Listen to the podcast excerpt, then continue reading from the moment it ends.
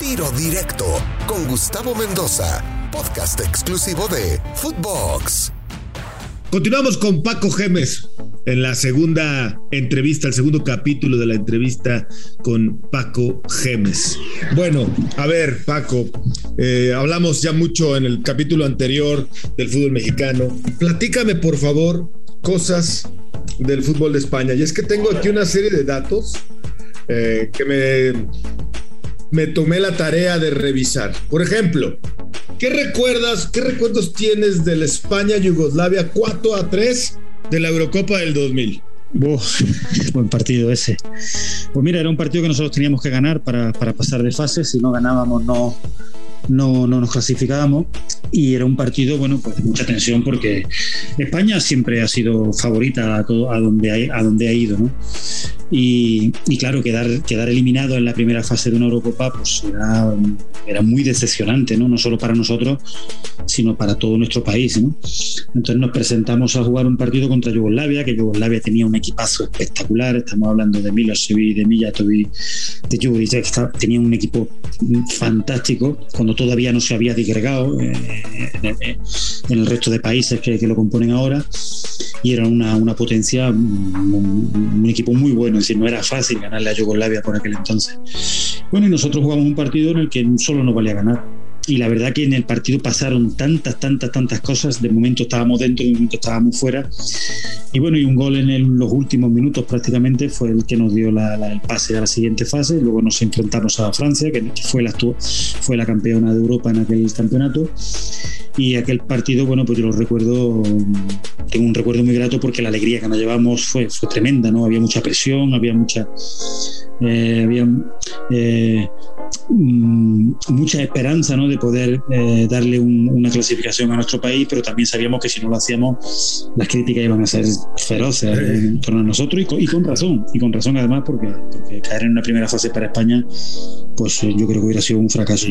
Te hablé de algo que me imagino te emociona, te, te, todavía te agrada, pero te voy a recordar ahora otro capítulo, Paco, porque nunca se me va a poder olvidar tu conferencia de prensa luego del 10 a 2 con el Madrid. Ibas ganando, luego te empatan, te expulsan un jugador y te terminan metiendo 10 los del Real Madrid. Y luego en la conferencia de prensa, no voy a poder olvidar nunca, tu semblante, tus declaraciones, eh, diste entender, bueno, en mi entender tus palabras, pues dejaban algunas dudas en torno a lo que había pasado en ese partido, ¿no? Bueno, si no recuerdo mal, nos expulsaron a dos jugadores. Tiene razón, a dos, a dos, a dos. Sí. A dos. Eh, cuando íbamos ganando el Madrid, además. Sí, 1-0, sí. De hecho, tú fíjate qué difícil es que tú acabes perdiendo de esa manera, ¿no? Claro, date cuenta que estamos hablando del Madrid, de uno de los mejores Madrid que había, o sea, fue aquel que ganó todas esas Copas de Europa seguidas. Eh, y llega un Rayo Vallecano muy humilde al, al, Santiago Bernabéu, pero un Rayo Vallecano que jugaba muy bien al fútbol. Y de pronto nos ponemos ganando, si no recuerdo mal, nos pusimos ganando 0-1, pero no sé si empataron ellos 1-1, marcamos el 1-2 y con el 1-2 ganando nos expulsan a dos jugadores. Claro, jugar en el Bernabéu con dos jugadores menos es, es un handicap tremendo. Lo único que, que, que, que o, o, la satisfacción más grande que a mí me queda de ese partido es que mi equipo siguió jugando igual con dos menos. Y la gente lo supo valorar. De hecho, cuando acabó el partido, creo que nos aplaudieron más a nosotros que al Madrid, fíjate lo que te digo en aquel momento. Y bueno, fueron dos expulsiones muy, muy rigurosas, ¿no? Esas expulsiones que, no sé, te da la sensación de que no deberían de pasar en el fútbol, ¿no? Porque es dejar a un equipo con, con eh, y más hablando del Madrid y de Santiago Bernabéu, eh, dejarlo demasiado expuesto, ¿no? Eh, y bueno, por eso yo lo único que hice fue, bueno, pues sin echarle la culpa a nadie, pero eh, demostrar mi malestar porque creo que esas dos decisiones fueron las que, las que dieron pie a que, a que el Madrid nos pudiera meter esa cantidad de goles, ¿no? Eh, bueno, son experiencias que te pasan. A nosotros perder contra el Madrid tampoco nos, nos dolía en absoluto. Es más, nuestro mensaje se, se, agrandó en aquel momento porque el equipo siguió jugando igual, siguió jugando bien con dos menos, le hacíamos ocasiones al Madrid con dos menos. Sí, ¿qué pasa? Que bueno, dos menos, pues cada vez que nos pillaban en una contra pues prácticamente era, era gol. Pero bueno, yo creo que se, luego hemos ido muchas veces al Bernabéu y nunca se ha dado ese resultado. ¿no? Está claro que jugar en el Bernabéu tanto tiempo con dos jugadores menos, pues como vuelvo a repetir, te deja muy expuesto, ¿no? Pero yo creo que bueno, que, que, que esas decisiones arbitrales fueron demasiado rigurosas, ¿no? sobre todo contra un equipo eh, humilde y un equipo pequeño como, como era el Rayo, ante un equipo tan grande, tan grande como, como es el Madrid. ¿Te gustaba como árbitro Iturralde González? Tengo poca memoria para... Pa, Hombre, Iturralde.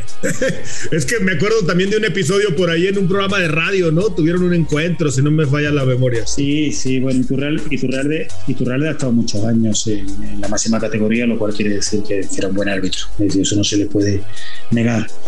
Eh, luego, bueno, sí, tuvimos una refega en un programa deportivo y tal, donde yo, bueno, ¿Pero llegaron a las trompadas, Paco, o no? No, no, no, porque yo no estaba allí. Yo ah, estaba, él hacía el programa en, el estudio y yo estaba en casa. O sea que si hubieras estado ahí, igual y sí. No, si estamos allí, ya te digo a ti que no pasa. No, si yo estoy allí, no pasa, no pasa eso. Ok, ok. No pasa, no, porque yo creo que él, eh, bueno, humildemente, yo creo que él se equivocó. Yo creo que él hizo unos comentarios que no tenía que haber hecho, porque nada más no venían a cuento ninguno. Y yo creo que los hizo además porque yo no estaba allí presente. Si yo llego hasta allí delante, seguro que no los hace. Pero bueno, tampoco le di mayor importancia, ¿no? Hay veces que todo el mundo estamos eh, susceptibles de equivocarnos en un comentario. Yo me he equivocado muchas veces también.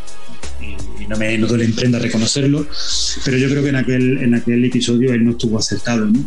Y de hecho, luego estuvimos hablando, ¿no? Y bueno, de alguna forma bueno, pues se disculpó y demás, y yo ese episodio lo cierro sin ningún problema porque entiendo que en algún momento, bueno, pues todos podemos decir algo y, equivocar. Ahora, nos entiendes a la prensa, ¿no? Y mira que tú te quejabas de la prensa en México porque sí había un sector que te daba con todo y sin argumentos. No porque estés aquí, Paco, pero yo era de los defensores de tu mandato en Cruz Azul y porque estabas tú y porque estaba Eduardo de la Torre, quien también es un gran amigo mío, y porque confiaba en el proyecto y por muchas otras cosas más éramos de tus defensores. Pero, ¿cómo calificas a la prensa mexicana? ¿Es igual que en España? ¿Es peor? ¿Es más sensacionalista? ¿No lo es? No, es, es, es más, agresivo. Es más agresivo. Sí, sí. Es decir, eh, eh, yo la diferencia que veo, en y sobre todo ahora que trabajo para medios de comunicación, por eso te decía antes que, ver, ver el fútbol desde la otra perspectiva, aunque yo no soy periodista ni pretendo serlo, yo soy un analítico del fútbol y, quiero centrarme en eso, analizar situaciones, analizar jugadores, analizar entrenadores, analizar equipos. No me meto en, la, en, en, las, en las pesquisas periodísticas porque no soy periodista y no entiendo de eso, donde no entiendo prefiero no, no pasar. ¿no? Yo no voy a los programas como periodista, voy como analista. Eh, entonces, eh, pero sí veo ahora el periodista un, poco más de cerca, ¿no? Lo veo desde el otro lado y entiendo algunas cosas, ¿no? Que, que, que, a lo mejor antes no entendía. Lo que sí no entiendo y sigo sin entender y nunca lo entenderé son las faltas de respeto. Creo que las faltas de respeto sobran, eh, sobre todo porque los periodistas y, los entrenadores, los futbolistas, estamos obligados a trabajar juntos, ¿no? Y creo que, que, que yo hoy, por ejemplo, atenderte a ti pues creo que no, no, es, para mí no es, eh, no, no, es, es, una parte de mi trabajo, ¿no? Y, lo hago porque creo que tengo que hacerlo, ¿no? Porque creo que, que yo tengo que, que, que, que asumir mi, mi, responsabilidad de que, de que tengo que, sentarme o que tengo que hablar con medios de comunicación cuando a lo mejor no debería hacerlo. Es decir, tú me llamas desde México, pues yo, si, si no te cojo el teléfono, pues no pasa nada. O si me llamas, oye, mira, Paco, vamos a hacer una entrevista, mira, oye, lo siento mucho, no tengo tiempo. Es decir, podría salir del paso y sin embargo te estoy atendiendo, pero lo mismo que a ti, a, toda la gente de México que me llama. Jamás a nadie que me ha llamado para hacer una entrevista le he dicho que no. Nunca le he dicho que no. Pero porque entiendo que es una parte de mi trabajo y porque es una parte de, de respetar a la, a la, otra parte. Claro, cuando, cuando ves que, esa, que, ese mismo respeto no, no, no, no es bidireccional, es decir, que no, no viene de vuelta, hombre, pues, pues te enfada, ¿no? Y de ahí que, bueno, pues, pues algún episodio que hemos tenido con algún periodista mexicano. Pero yo también quiero recalcar que es una minoría. Es decir, yo con la, con la mayoría de la prensa mexicana me llevo muy bien y los atiendo y ellos me respetan y yo los respeto. ¿Se, ensañaron contigo? Había una parte, ¿Se ensañó contigo esa parte? No, bueno, no esa parte. Yo creo que fue alguna persona en particular, ¿no? De algún medio que no representa a todo ese medio, pero porque el tipo de prensa que hacía esa persona a lo mejor era ese tipo de prensa, es una prensa polémica, una prensa ácida, una prensa en la que el fútbol pues es, es secundario, lo que importaba era la polémica porque a lo mejor también eso se vende bien en, México, ¿no? Eh, a mí al principio me, resultó un poco chocante, ¿no? La, manera de, hacer prensa de algún, de, alguna, de alguna periodista en particular, pero bueno, luego entendí que, que, era una parte también de mi trabajo que tenía que intentar. ¿Y te sabes, te sabes el nombre de esos periodistas, de ese periodista? No, no, no, no, pasa nada. no, no, yo no le reprocho a nadie. A ver, yo tuve, tú trabajas para Fox, ¿no? Bueno, yo tuve un problema con un compañero tuyo y lo sigo teniendo, pero porque me parece que fue muy respetuoso y es una persona muy respetuosa. Y, entonces, bueno, pues mm, cuando he coincidido con él en alguna entrevista, pues siempre hemos, hemos tenido nuestros tira y afloja. A lo mejor yo, a lo mejor yo también soy demasiado agresivo cuando veo que se ponen agresivos conmigo, pero no voy, a, no voy, no voy a tolerar que encima de que yo hago el favor de atender a ese medio a horas intempestivas, porque entiendes que la, que la hora de mexicana y la hora española no son las mismas. Ahora aquí son las 8 de la tarde, pero yo he atendido a compañeros tuyos a las 2 y a las 3 de la mañana, hora española. Entonces yo no atiendo a un tipo a las 3 de la mañana para que me falte el respeto. No, claro. No. O sea, no lo voy a tolerar ni ahora, ni mañana, ni, ni, ni, nunca. No, y te entiendo. creo, que, que, con respeto nos llevamos todo bien. Totalmente. Pero si para faltar al respeto, pues, pues no, no lo permito. Entonces, bueno, luego alguno quiere vender la realidad de otra manera. De acuerdo. Pero la realidad es como es. Yo estoy hoy hablando contigo y estamos hablando con respeto y podemos hablar de todo y no va a haber absolutamente ningún problema. Ahora, si yo te falto a ti el respeto, entiendo que tú te vas a ver claro. herido, ¿no? Y vas a decir, bueno, ¿y esto por qué? Entonces, como yo creo que no hay motivo y no hay necesidad de eso, pues ahora atiendo a la gente que a mí me da la gana atender, ¿no? Y a ti te atiendo porque me apetece. Y el día que no me apetezca te diré, oye, mira, pues no te voy a atender porque no me apetece hablar contigo. de acuerdo, de acuerdo, Paco, totalmente. Qué bueno que estamos en la misma sintonía, en la de tiro directo. Oye, un capítulo que nunca voy a poder olvidar también de tu estadía en México, yo creo tú tampoco. Son las imágenes de pues, aquel día tan triste del temblor que te tocó vivir. Sí, sí. y, yo, te, yo te comparto y, mira que tampoco soy, yo soy como tú, no, no me gusta pavonear ni andar presumiendo ni diciendo. Yo hice muchas cosas como las que tú hiciste. Igual me fui a la calle y traté de ayudar a quien se pudo. Y tú lo hiciste, Paco. Tú sin ser de este país. Tú sin ni siquiera pues, pudiendo haber agarrado un avión y, e irte como alguno lo hizo alguna vez, te quedaste y te metiste a las calles a ayudar a la gente. Sí, pero yo creo que no hice nada que no hubiera hecho un mexicano que hubiera estado en España y que eso hubiera pasado aquí en España. Es decir, creo que, en, esos momentos, cuando vives algo tan, tan trágico como eso, que yo no lo había visto, yo solo lo había visto en películas, es decir, yo, en España, yo nunca había, me, había, me había estado en un sitio donde la gente se moría por un, por un terremoto, donde quedaba aplastada por sus casas, donde lo perdía todo en, en, en tan poco espacio de tiempo, yo eso mm, a mí me, me, impresionó muchísimo, ¿no? Y, y, bueno, yo creo que hice lo que tenía que hacer. En esos momentos no había mexicanos, ni españoles, ni franceses, ni ingleses, ¿no? Lo único que había era personas que podían ayudar a otras personas y, y, como yo lo hice, creo que lo hizo mucha gente. Yo me tiré de forma, de hecho, yo llené mi, si te digo cómo fue, eh, es un poco paradójico porque yo lo que hice fue llegar a una farmacia, mm, compré todo lo que había en la farmacia que, que, que me, me decían que era necesario, lo metí en el coche y con el coche lleno me fui a, creo que el sitio era, estaba allí en la Plaza de Toro, al lado de, de, Cruz Azul. Allí había un punto donde se podía llevar toda la ayuda y entonces yo empecé a descargar toda esa ayuda. Y de ahí, bueno, pues vi que, que faltaban manos para, para, para, gestionar todo aquello y luego que se necesitaba gente para ir a retirar escombros eh, eh, a un sitio. Entonces yo al final, bueno, pues me metí, me metí, me metí, me metí ahí y, lo que hice fue, pues, pues, bueno, pues ayudar en lo que pude y, y volví al día siguiente. Y de hecho había algún día en los cual teníamos entrenamiento, acababa el entrenamiento rápido y me volvía otra vez a ir, pero creo que es algo normal y creo que es algo que, que hace cualquier persona en, una situación donde, donde ves que, que, una tragedia te puede quitar la vida de, en un segundo. ¿no? Yo recuerdo que lo que más choca de, es verdad que perdió la, perdió la vida mucha gente, pero no sé si recuerda que hubo un colegio que se derrumbó y que pilló un montón de niños y que fallecieron una cantidad de niños eh, espectacular, es decir, cuando, y fue muy cerca de donde nosotros estábamos. Entonces, claro, todas esas cosas, yo tengo hijos, ¿no? Y esas cosas pues te, te hacen te hace ser muy sensible. No, no, yo te digo, yo, yo, yo, vi cosas allí, luego yo, yo he vivido cosas allí que no he contado a nadie. Es decir, yo fui a retirar escombros, yo fui a retirar y yo vi, es la primera vez que lo cuento, pero yo vi gente sepultada debajo de los escombros.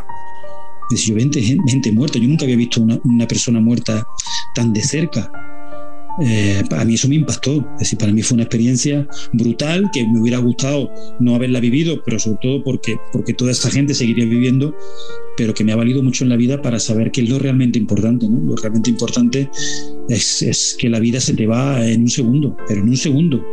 Y yo viví experiencia en México, de verdad que me las he traído y las guardo. He intentado que eso me haga ser mejor persona. Me ha puesto la piel de gallina, como dicen ustedes, la piel chinita, como decimos en México. Porque sí, lamentablemente, bueno, es un recuerdo que tristemente vive en el corazón de todos los que vivimos ese día aquí en la Ciudad de México y por supuesto en todo el país que se conmovió y que, bueno, pues eh, nos muestra que somos, como acabas de decir, simplemente seres humanos que en cualquier momento nos podemos ir y hay que disfrutar la vida al máximo. Paco, te voy a decir, muy frágiles, Paco. Sí, te voy a decir una serie de palabras que por favor contéstame con una palabra, con 20, con 50, con 100, una frase, lo que quieras al escuchar esta palabra. ¿Te parece? Venga, vamos allá. Cruz Azul. Indescriptible, no se puede describir con palabras. España. Ah, España es un país sensacional, pero que, que hay, pero que no está en su mejor momento. Creo que España siempre ha sido un país potencialmente espectacular, para, no solo para nosotros, sino también para, para, el resto de la gente. Pero estamos viviendo una época ahora en la que los políticos no hacen, le están haciendo un flaco favor a este país y creo que lo están haciendo peor de lo que realmente es. México. Para mí México es... Mm, es eh, cariño, eh, hermanamiento, eh, mm, me sentí muy querido en México, muy querido, de verdad. Hubo momentos en los cuales no esperaba que gente a la cual, bueno, pues a lo mejor no importaba un españolito que fuese allí a trabajar, me, me, dieran tanto cariño y tanto apoyo. De verdad que eso nunca lo voy a olvidar, siempre voy a estar eternamente agradecido. Y México para mí es, es bueno, pues si me tuviera que ir de España a vivir a otro país, lo tengo, lo tengo clarísimo. O sea, lo tengo clarísimo sería México sin lugar a dudas. La novena. La novena. La de Cruz Azul, por supuesto, que llegó por fin. No, bueno, es una, a todos los que hemos pasado por, por, Cruz Azul y nos vamos a sentir eh, eh Cruz Azulinos, como decía allí, ¿no? Eh, había una expresión, no sé si me acuerdo cómo era, de, hueso colorado, puede ser. sí, sí, sí, sí. Sí, pues, a todos los que hemos pasado por allí y esa, y esa institución nos ha calado hondo para la vida, para toda la vida, fue una gran, una gran alegría, una gran felicidad, ¿no? De, poder quitarnos todos esos eh, fantasmas, todos esos pesos, ¿no? Que, que año tras año nos, nos, nos condenaban a, a, no conseguir nada y bueno. Cruz Azul siempre va a ser grande. Cruz Azul puede pasar temporadas en las cuales, bueno, pues las cosas no vayan bien, porque el fútbol es así. Pero Cruz Azul siempre va a ser una institución que va a estar por encima de los resultados. Prensa mexicana. La mayor parte espectacular profesionales mm, muy cercanos, cariñosos. Hay una minoría que no la representa y que para mí no, no, no, no, podemos generalizar cuando me hablan, oye, la prensa mexicana, para mí es espectacular porque la mayoría de la gente con la que he tratado me ha tratado con respeto, con cariño, con profesionalidad. Creo que hay muy buenos profesionales en México de la comunicación, pero también es verdad que hay una pequeña parte, una minoría muy pequeña que no le hace mm, eh, ningún bien a, vuestra profesión porque intentan hacer un tipo de periodismo que para mí no, no, entra, por lo que te he dicho antes, por la falta de respeto continuo a, a la gente. Y bueno, pero está ahí y hay que aceptarla que está ahí y, cada uno luego le dará el tiempo y le dará el espacio que quiera. Yo desde luego no lo veo Futuro. Futuro. Bueno, pues como hemos hablado antes de las tragedias, además, yo mi futuro solo pido que no haya tragedia en mi vida. He, conocido a gente con tragedias, tragedias familiares, tragedias eh, que no tienen arreglo, porque los problemas al final tienen solución. De alguna forma o de otra, los problemas casi siempre se acaban solucionando. Las tragedias nunca, las tragedias están por encima de, lo, de lo terrenal. Y lo único que pido en el futuro es salud, para buscar trabajo. Yo siempre soy una persona trabajadora y que quiero trabajar. Si no es de una cosa, trabajo de otra. Yo no quiero estar quieto. Pero sobre todo salud para mi familia y que no nos, no nos caiga ninguna tragedia en sí. Paco, pues muchísimas gracias por estar aquí con nosotros en Tiro Directo. Te mandamos un abrazo. Esperamos verte pronto, ya sea en Estados Unidos, en México, trabajando en un equipo en España, donde sea. Pero saludarnos pronto, Paco, de antemano. Muchas gracias. Nada, gracias a vosotros. Ha sido un verdadero placer. Ojalá que nos volvamos a ver de cerca. Eso será buena señal de que, de que estamos otra vez en el en sintonía y que estamos otra vez en esa liga MX tan bonita que, que, podéis, disfrutar. y nada, a vuestra entera disposición para lo que necesitéis. Eh, aquí estamos en España, como vosotros decía, a la orden. Así que un placer y muchísimas gracias a vosotros. Paco Gemes en tiro directo. Soy Gustavo Mendoza. Ahora me escucha, ahora no. Tiro directo, exclusivo de Footbox.